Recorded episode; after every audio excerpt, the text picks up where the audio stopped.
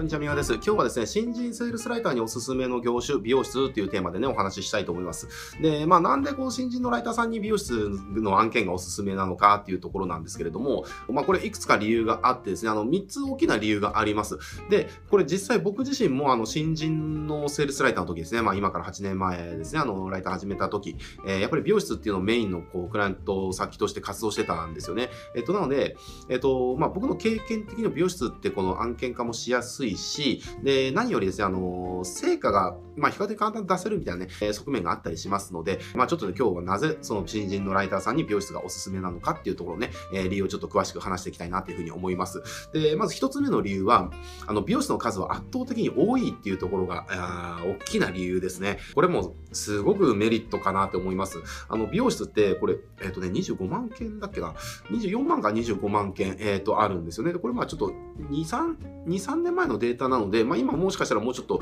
増えてるか減ってるか知んないですけれども、まあ劇的に増えてるとか減ってるとかないと思うんですよ。だから大体その24とか25万件ぐらい、えー、全国にあって、これ、じゃあどのくらいこの20、ごめん、25万件しましょうかね。ちょっと25万件がどのくらいすごいかっていうと、コンビニって実は全てのコンビニって日本全国に5万8000だったか6万確かなかったと思いますと、5万7000、8000ぐらいなんですよね。だからコンビニの、まあ、ちょっと計算しやすいようにちょっと5万とするとですね、約5倍とか、えー、4万4倍から6倍ぐらいかの数美容室ってあるんですよね。だから、これがじゃあなぜ大きなメリットなのかっていうと、そのアプローチする先がですね、めちゃくちゃたくさんあるっていうことなんですよ。これすごくね、極端な話かもしれませんけれども、じゃあ目の前に見込み客が3人しかいないビジネスをするのと、目の前に見込み客が100人いるビジネスをするのって、じゃあどっちが案件取りやすいですかってことを言われたらですね、これもちろん100人いる方が案件取りやすいはずなんですよね。だって、例えば1件取ろうと思ったら、えー、片や3分の1の確率で取らなきゃいけない。だけども、片や100分の1の確率でいいわですよね。っていうのがあって、あの、新人、特に新人のうちっていうのは、やっぱり自分のその実績もないですし、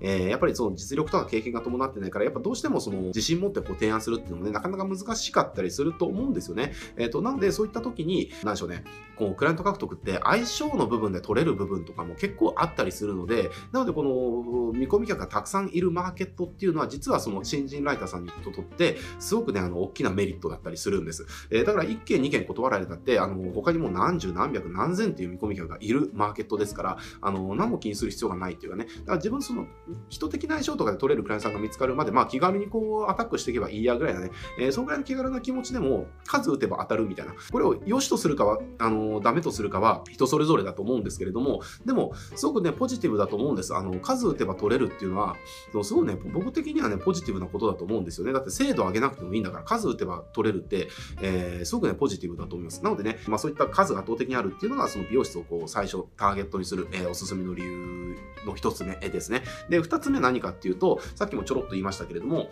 集客の難易度はやっぱ比較的低いっていうのがやっぱありますね。で、これもちょっとね、あの、どういうことかっていうと、まあこれ僕がやってた7、8年前と今とまあほぼ状況は変わらないですけれども、やっぱね、ほとんどの美容室が集客のために何やってるのかっていうと、ホットペッパーに掲載してる以外のことを、まあほぼほぼやってないんですよね。えー、だから、どういうことかっていうと、ほとんどのところがホットペッパー以外やってないので、ホットペッパー以外のところのマーケティングをですね、あの、やるだけで、実は成果が出る確率が非常に高いわけですよね。えー、これね、すでにやってて、それ以上の成果を出すってなったら、精度を上げる戦いになるんだけれども、やってなかったら、やるだけの戦いなんですよね。えー、これもすごくね、あの、全然違うわけですよ。だからなんでしょうね、もう毎日毎日学校の例えばね、テストの点を上げる、上げるってなった時に、じゃあもう毎日8時間勉強してると。まあ、8時間無理か。うん、じゃあ学校学校行って、じゃあ塾3時間行って、で、家でも3時間勉強してるみたいなね。えー、で、それで、えー、じゃあ成績が、えー、じゃあ、85点みたいなね。えー、で、そういった子が、じゃあ90点取ろうと思ったら、いや、これ以上何をやるのよ、みたいなね、話になってくるじゃないですか。だから、あの、実はやってるところを伸ばすっていうのは、実はね、この精度の戦いになるから、実力とか経験がないうちっていうのは、実はあまりやらない方が良かったりするんですよね。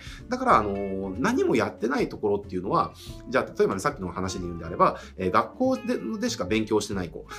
で、じゃあテストの点が50点であれば、じゃあ塾に行くだけでそれは55点になるかもしれないし、じゃあ家でじゃあ1時間ちゃんと勉強する時間を取ったとしたら、それでさらに60点になるかもしれないですよね。実はこうやってないところにやるっていうことは、この制度の戦いじゃなくて、導入するかしないかだけの勝負みたいな、えー、ところがあるので、まあそういった意味で、まだ経験が浅い新人のライターさんっていうのが手を出すのに、すごくちょうどいい、えー、まあ言葉悪いかもしれないけれども、ちょうどいいあの業界だったりするわけですね。っていう感じでがおすすめの理由2つ目。で、おすすめの理由3つ目っていうのが、あ何気に継続化しやすいっていう、うん、ポイントがあったりします。まあ、2つ目とね、連動するんだけれども、その成果が出しやすいっていうことはどういうことかっていうと、相手に効果を実感してもらいやすいってことなんですよね。だからシンプルな話だけれども、その効果があるんだったら、えー、じゃあ毎月5万円かけて、じゃあそれが売り上げとして、じゃあ30万円になって帰ってくるっていうね、数字が出たとしたら、これじゃあ5万円をかけるっていうことをやめるっていう選択をするオーナーはいないですよね。なので、効果を実感してもらいやすいっていうことは、それだけ、あの、施策をやめずにいてもらえる確率が高いっていうことなので、継続化しやすいんですよ。ただ、えー、この継続を取る時のポイントっていうのがあるんで、えー、そこはね、ちょっと気をつけてもらいたいなと思うんですけれども、結構ですね、あのー、ライターさんがやりがちなのが、新規の案件で継続しようみたいなね、えことをする方がちょっと多いかなっていうふうに思うんですね。これね、冷静に考えてもらいたいんですけれども、一般的なビジネスをされてるそのオーナーさんとか社長さんで、あの、毎月新規の広告をバンバン出していきたいみたいなね、あの、イケイケな考えのオーナーさんっていうのはほとんどいないんですよね。で、これ、そういう思考の人がいたらですね、あの、すでにもうたくさんやってるんですよ。だけれども、そういった人がいないっていうことは、そもそも集客のためとかに、その広告をバンバン出すっていう、その、まあ、マインドになられてない方っていうのが、まあ、残念ながら多い、えー、ことなので、実はその新規の集客をね、こう毎月やりましょうとで、そのために継続でこういった契約しませんかっていうのは、相手のイメージにないことなので、実は提案が通りにくいんですよね。新集客を毎月代行しますっていうパッケージっていうのは、実は一番この継続で売っちゃいけないパッケージだったりするんです。なので、相手のイメージにあることっていうのをやっぱり提案していくのが一番いいんですけれども、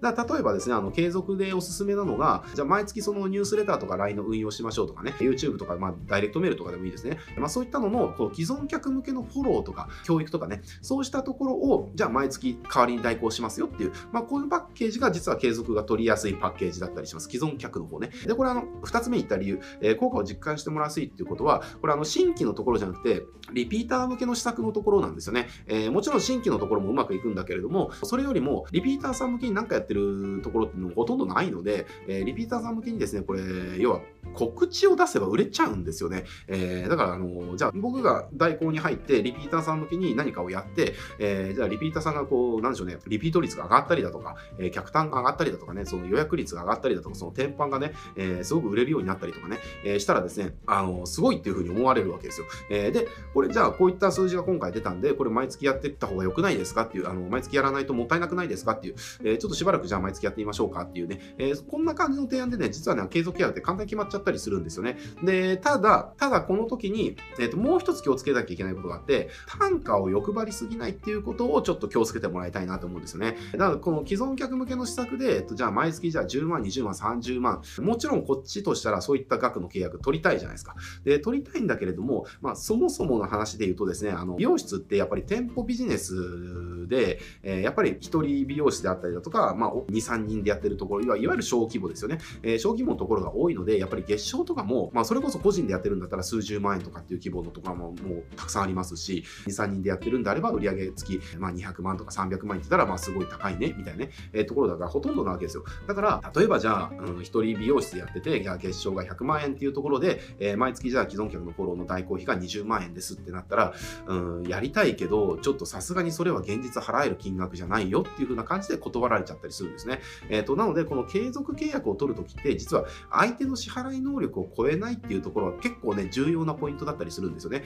だからその、じゃあ、例えば一人美容室のオーナーさんで月賞100万円なった時に、じゃあ既存客、じゃあうまくいったね、この施策の、じゃあ毎月やるってなった時に、じゃあ5万円ぐらいだったら、その無理なく払えるかなっていう、えことを思ってたとしたら、じゃあこれ5万円で継続しませんかみたいなね、風に言ってあげると、非常に契約が決まりやすいので、あの、こういった売る時の価格欲張りすぎないっていうところはちょっと、あの、押さえておいてもらえたら、えー、いいんじゃないかなっていうふうに思います。で、もちろんその継続するときは、そういった顧客フォローとか教育のところの継続を獲得して、で、新規をやりたいってなったら、その新規のやつではスポットで、えー、別料金でいただきますね、みたいな、あの、パッケージを組んであげるとですね、あの、すごく、あの、相手も買いやすいですし、こっちもその、継続のやつで、じゃあ5万円でやって、で、まあ、新規のやつが来たらですね、その5万円の中でやるってなっちゃうと、ちょっと割に合わない部分とか出てきちゃいますので、まあ、両方ね、ウィンウィンな感じになりますから、えー、継続は、えー、既存の施策だけ、えー、で、新規がやりたい時は、その時に、そのプラスアルファをいただくみたいなね、えー、継続をしてあげると、すごく、あの、喜んで、こう、契約してくれる方も多いですので、ぜひですね、そういった感じでやってもらえるといいんじゃないかなというふうに思います。